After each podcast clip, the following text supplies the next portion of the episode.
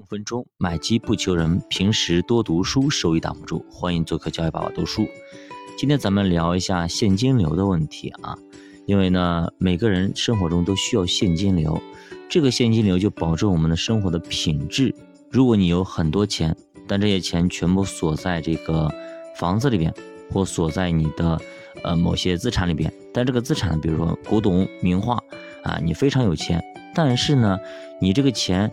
短时间内拿不出来，就非常的尴尬，这就不能够形成你的现金流。比方说吴亦凡，对吧？他要罚六个亿，六个亿他要缴上去，十四天以内要把这钱给缴上去，不缴钱好还得进去。比方说薇娅，那么十四个多亿，对吧？一样的，十四个多亿，马上十四天以内限期把它给交进去。你说没不好意思，我这房子卖不出去怎么办？不好意思，没有商量的余地啊，缴不上钱就要。坐牢啊，叫坐牢，这是我们的法律规定的啊。给你第一次给你机会，让你把钱缴上去，咱就不追究你的刑事责任，不然的话必须追究你的刑事责任。所以说，现金流对于每一个人来说都非常非常重要。那么，怎么样用我们的资产配置给我们获取现金流呢？其实就是今天我们聊的目的啊，就是投资的目的就是用今天的现金流。去换取未来的现金流。投资市场上，由于价格始终处于波动状态，所以很可能出现十年不涨。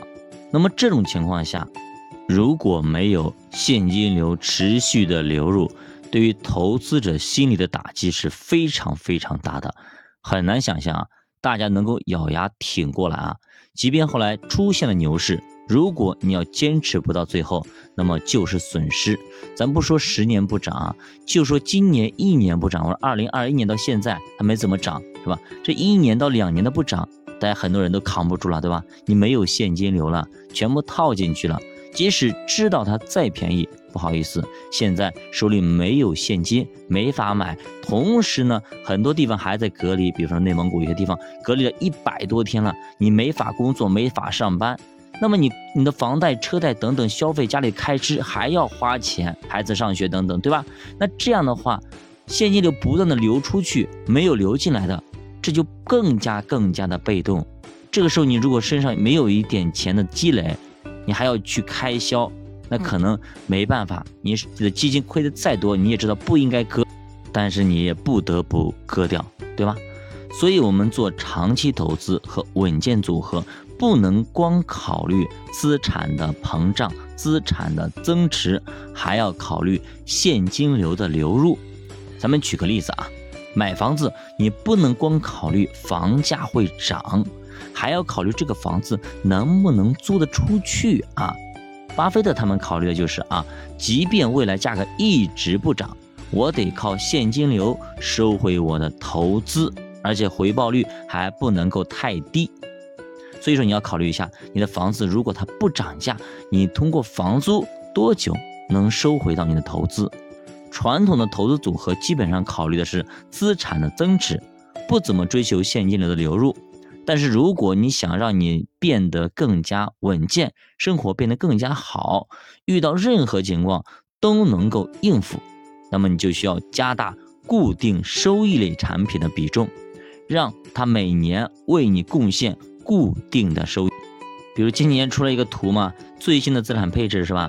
那最后就是守门员，就是保险类啊，保险啊，大额存单，后面后卫中场才是一些，比如货币基金啦，一些短债也等等这些东西，对吧？啊，前锋可能就是啊，就比如说股票啊、基金等等的一些东西啊，期货，就是这样的一个情况，就发现哎，守门员方非常重要啊，对吧？